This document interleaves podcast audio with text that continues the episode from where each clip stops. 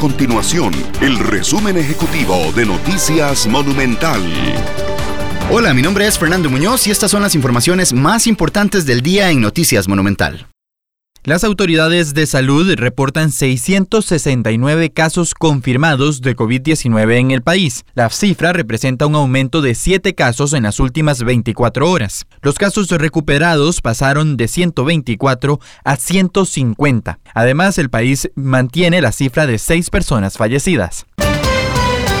El Ministerio de Educación Pública confirmó la suspensión de las pruebas FARO para este 2020 debido a la emergencia nacional por el COVID-19. Los estudiantes serán evaluados por medio de otras metodologías.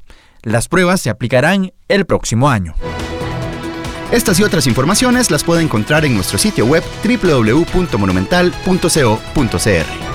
Nuestro compromiso es mantener a Costa Rica informada. Esto fue el resumen ejecutivo de Noticias Monumental.